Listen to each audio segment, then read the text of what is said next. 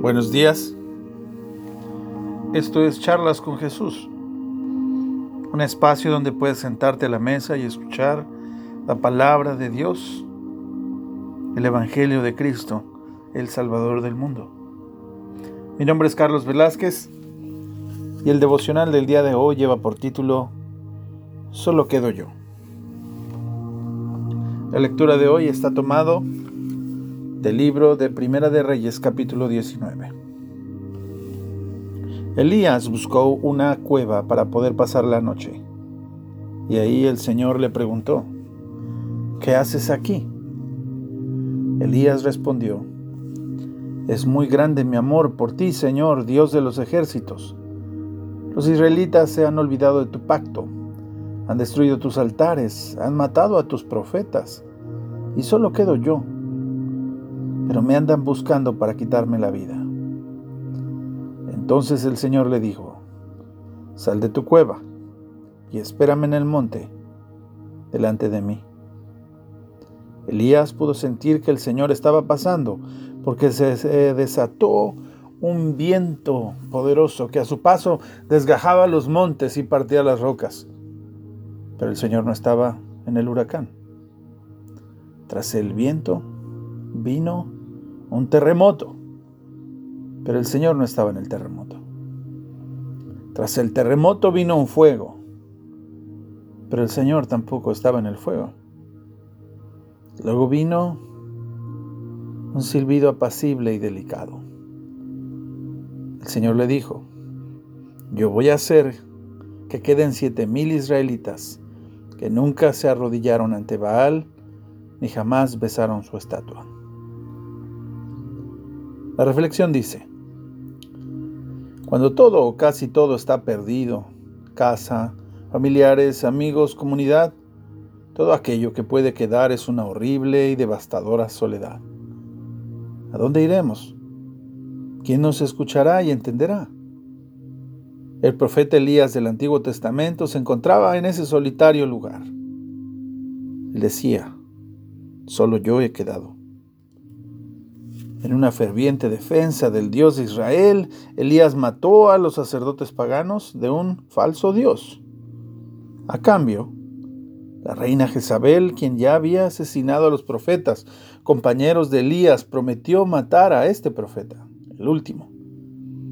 Elías pudo huir por su vida y finalmente, escondido en una cueva, dijo, y solo quedo yo pero me andan buscando para quitarme la vida. Dios escuchó la triste queja de Elías y sacó al profeta de sí mismo y de su cueva. Elías fue llamado afuera, conforme el Señor pasaba. Primero escuchó un viento que sopló al lado de la montaña, pero el Señor no estaba en el viento.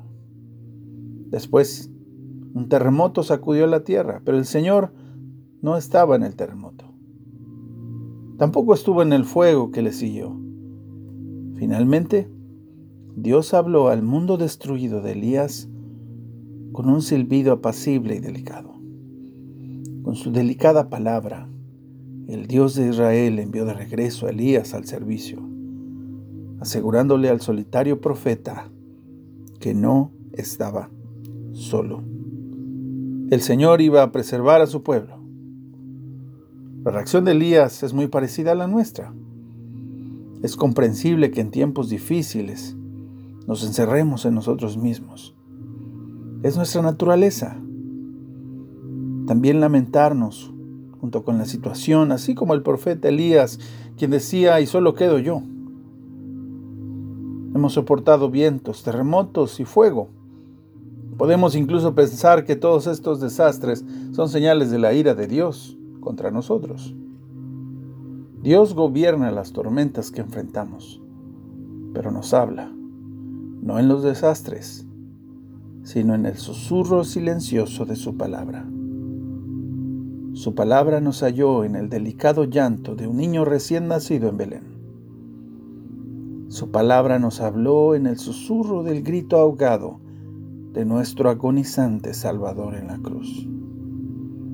Su palabra nos habla en la Biblia, en las palabras de consuelo de nuestros hermanos creyentes, en la palabra del Evangelio proclamada desde el púlpito de las iglesias y en el silencioso y delicado susurro de la cena del Señor, que es dada y derramada para ti, para el perdón de tus pecados.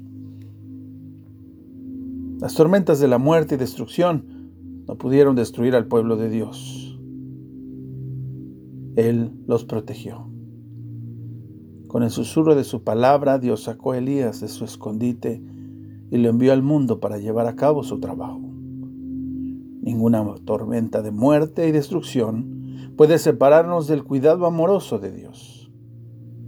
Por el poder de su Espíritu Santo, que descendió en la vida del ser humano en el Pentecostés, Dios nos protege y nos guarda para Él nos saca de nuestro pecado y de nuestro clamor egoísta, yo, solo yo, y nos envía en amor y servicio.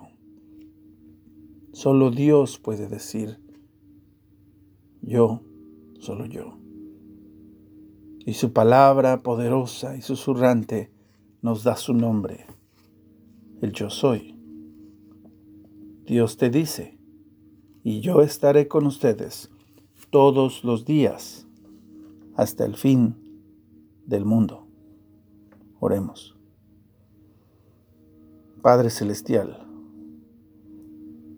abrázame con tu amor de las muchas tormentas que amenazan mi vida. Cuando me encierro en mí mismo y estoy perdido en amor, llámame de mi escondite con tu suave y poderosa palabra. Consuélame con las buenas nuevas de perdón, y la vida que encuentro solo en Jesús mi Salvador.